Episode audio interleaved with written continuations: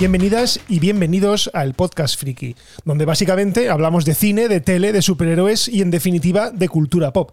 Como siempre, yo soy Hugo Blanes y empezamos. Bueno, lo primero, esto del nombre nuevo, esto del Podcast Friki, ¿qué es? Bueno, por razones de posicionamiento y por razones de que el nombre de cosas random empezó siendo una cosa, porque al final este podcast empezó siendo algo o un medio para yo hablar de lo que quisiera. De hecho, si miráis al principio, hay bastantes episodios en los que yo hablaba de muchas cosas, pero de nada en concreto, y poco a poco este podcast fue convirtiéndose en lo que es ahora, que es un podcast de análisis y de noticias sobre el cine, las series, superhéroes, como digo, cultura pop. Entonces eh, tenía un problema, y es que el nombre no reflejaba bien cuál es el contenido del, del podcast, y bueno, pues no era fácil encontrarme. Y en este caso, pues he estado un poco analizándolo y de momento le he cambiado el nombre a lo que era el subtítulo, porque al final era el podcast friki de Hugo Blanes, cosas random. He invertido el orden y así a ver si, bueno, si no tengo tantos problemas con el tema del posicionamiento. Así que disculpad si os molesta este cambio de nombre, pero bueno, también es verdad que este podcast es mío y me lo... Bueno, dejémoslo estar ahí. Nada, vamos con las noticias porque la verdad es que hay bastantes cosas. Y empezamos con Disney porque la compañía de Mickey Mouse ha decidido revivir una de mis series de animación favoritas. Os dejo la intro para ver si la reconocéis.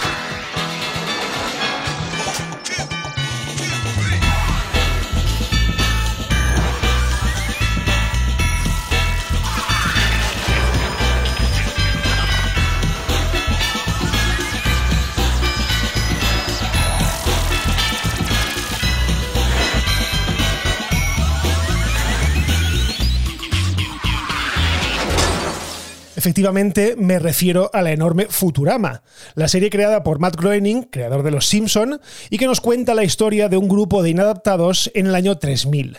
La verdad es que no entiendo mucho este movimiento, pero imagino que la serie será una de las más vistas de la plataforma desde que la estrenaron hace pues, poco más, no sé, creo que hace un año o año y medio.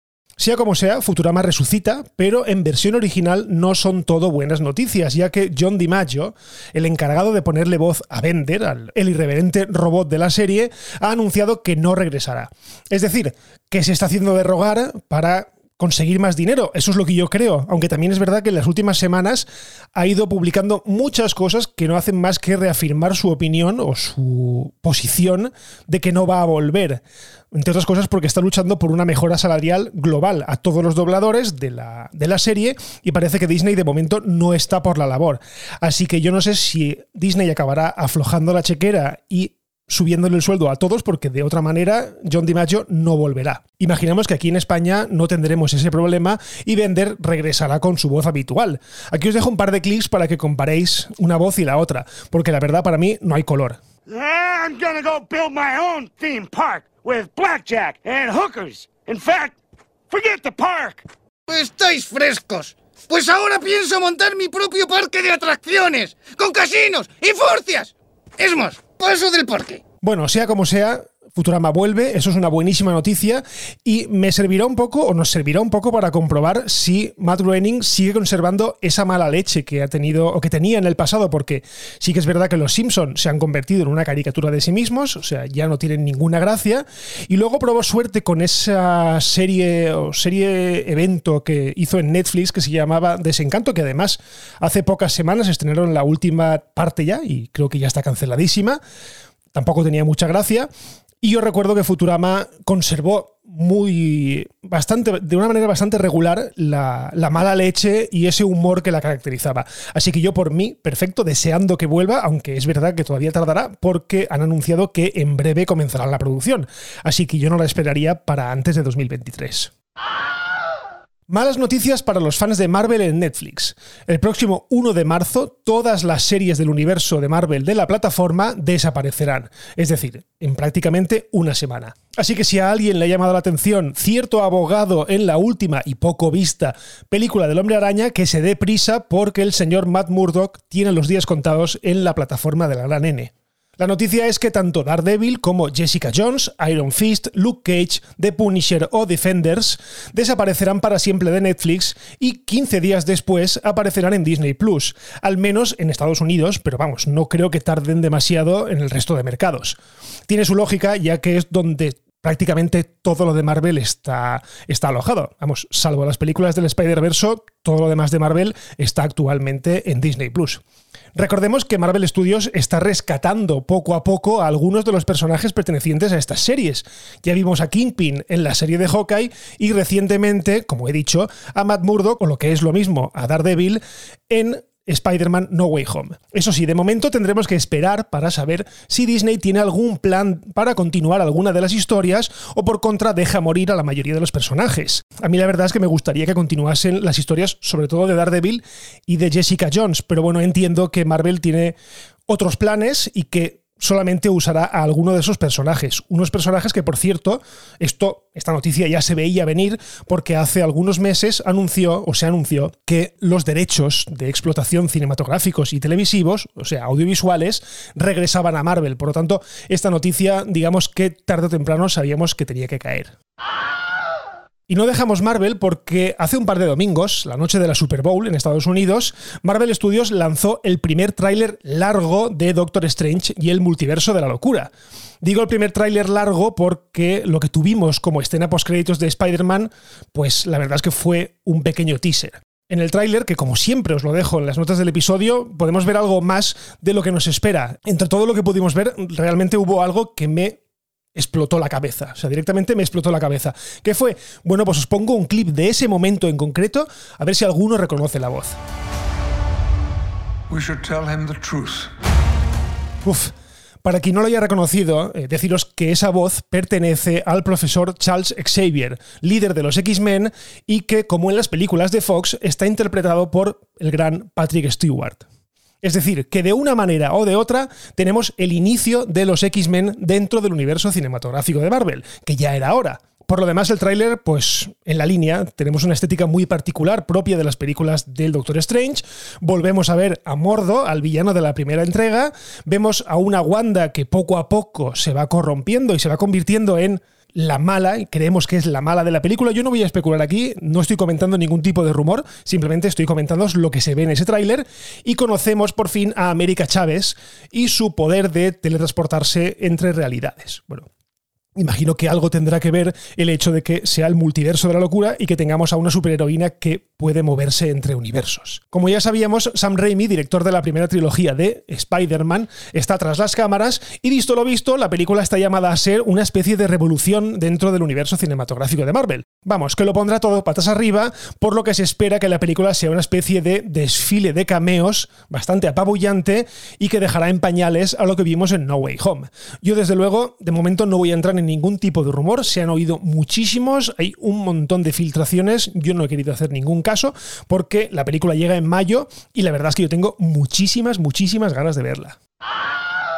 Esta semana tuvo lugar un evento en el que Paramount, la productora, aquella de la montañita con las estrellitas, presentó muchísimas novedades a medio y largo plazo, unas novedades que lógicamente pasarán a engrosar su plataforma de streaming, Paramount Plus, una plataforma que por cierto todavía no tiene fecha de lanzamiento aquí en España, pero bueno, no creo que tarde mucho. Como hay mucha cosa, destacaré solo lo más importante, o por lo menos lo que más me ha gustado de todos los anuncios. Por un lado, tenemos una nueva trilogía de Transformer. No sé si será una continuación de las actuales películas o un fresh start, dejando de lado todo el universo iniciado por Michael Bay. Bueno, quien me conozca sabe que soy fan de las películas de Transformers, es como una especie de mi placer culpable, así que bueno, si me hacen más películas de Transformers, pues yo las iré a ver. Después tenemos Sonic para rato, al menos así lo han anunciado, porque se ha confirmado una tercera película protagonizada por el Erizo Azul, Ojo, una tercera película sin haberse estrenado todavía la segunda parte. Y también una serie de spin-off protagonizada por Knuckles, nuevamente con Idris Elba poniendo la voz al amigo enemigo de Sonic. Digo amigo enemigo porque, bueno, será uno de los protagonistas de Sonic 2 y en teoría todavía no sabemos qué papel jugará. Por mí perfecto porque creo que ya lo he mencionado alguna vez, la película de Sonic a mí me gustó mucho, yo no sé si es porque fue prácticamente la última película que vi en el cine antes de que nos encerrasen, pero me gustó, me gustó mucho, me pareció muy entretenida, no una gran película, pero bueno, tenía la vuelta de un gran Jim Carrey, tenía un Sonic como yo me lo había imaginado, no como lanzaron en el primer tráiler, y a mí que continúen explotando este universo, la verdad es que me, pues, me gusta. Y por último, Paramount ha anunciado que va a hacer una Star Trek 4, una Star Trek de la saga o de la subsaga de películas iniciada por JJ Abrams, creo que fue en 2009. Bien, lo gracioso de todo esto es que se han enterado antes los agentes por la prensa que por sus propios medios. Es decir, Paramount ha dicho directamente, va a haber, confirmamos que va a haber un Star Trek 4, pero no han hablado con los, con los agentes, por lo tanto yo imagino que ahora los agentes dirán, pues ahora preparaos porque vamos a apretaros mucho y vamos a pediros más dinero, precisamente porque no ha habido una negociación previa para dar luz verde a esta película. Yo no sé en qué cojones piensa Paramount, pero ahora mismo si yo fuese el agente de Chris Pine o de Zachary Quinto o de Zoe Saldana, estaría directamente bailando porque puedo apretarle porque soy uno de los, o soy el agente de los personajes principales de la saga. Así que yo contento porque a mí me gustaron mucho las dos primeras, la tercera regular, pero bueno, se deja ver, así que yo que continúen las películas con estos personajes, la verdad es que me hace muy feliz. Y ahora una mala noticia, sobre todo para los amantes del cine de los 80, porque la semana pasada falleció el mítico director de cine Ivan Reitman, o Ivan Reitman, como queráis llamarle, a los 75 años. ¿Quién fue Ivan Reitman? Bueno, pues para quien no lo conozca, solamente con deciros algunas de sus películas de los años 80 o 90, la verdad es que lo vais a saber, o sea, vais a saber automáticamente quién es. Si os digo que fue director de El pelotón chiflado, la mítica película protagonizada por Bill Murray y por Harold Ramis. Cazafantasmas, ojo, Cazafantasmas. Peligrosamente juntos, Los gemelos golpean dos veces o Cazafantasmas 2. Y en los 90, por ejemplo, tenemos películas tan brillantes y tan entretenidas como Poli de guardería, Dave presidente por un día o Junior, aquella película en la que Schwarzenegger se quedaba embarazado. En fin, una pena Siempre es una pena que se muera alguien, evidentemente, y más teniendo en cuenta que hace escasos meses o escasas semanas se estrenó la última Caza Fantasmas, precisamente dirigida por su hijo y supervisada por él. O sea que tuvo una tournée de conferencias de prensa bastante importante, o sea que se ve que la cosa ha sido un poco repentina. Así que nada, pues solamente nos queda volver a sus películas y recordarlo como se merece.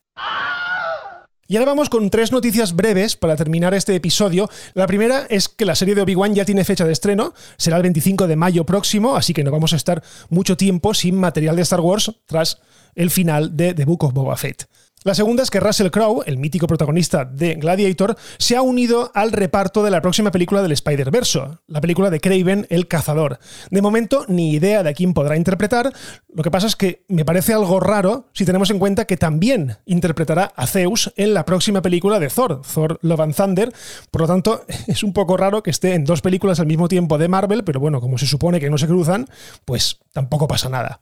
Y la última noticia es que Warner y DC han renovado Peacemaker por una segunda temporada. Una serie que, por cierto, si no la has visto, no sé a qué esperas porque es divertidísima. De hecho, es una de las secciones que quería hacer ahora. Quería hablaros de Peacemaker, pero precisamente quiero que la veáis. O sea, fiaos de mí.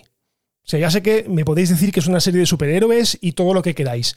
Pero si no habéis visto The Suicide Squad, que es, digamos, la película que continúa o sea, esta serie continúa la película de, James Gunn de este verano pasado. No pasa nada porque en los tres primeros minutos os spoilean toda la película. Y ya os digo, es una serie de superhéroes totalmente diferente, irreverente, con una mala leche increíble, con una cantidad ingente de palabrotas y de humor brutal y de acción, por supuesto. Ya, ya, os digo, o sea, está en HBO Max. Yo os recomiendo muchísimo que la veáis porque yo, desde luego, me ha encantado. Y la canción de inicio, la canción de los créditos, de verdad, es que no puedo dejar de escucharla. Bueno, y hasta aquí un nuevo episodio de Cosas Random, ahí del podcast Friki, perdón. Muchísimas gracias por escuchar y ya sabéis, si os ha gustado, compartid este podcast, dejad valoraciones en la plataforma que escuchéis podcast y si os lo permite, compartidlo, os lo vuelvo a decir, es lo más importante, suscribíos porque así os tendré al día de cuando publico cada episodio. Si os queréis poner en contacto conmigo, estoy en Twitter en arroba Blanes y en arroba el podcast con K. Y por lo demás, lo dejamos aquí y nos escuchamos en el próximo episodio del Podcast Friki. Un abrazo y adiós.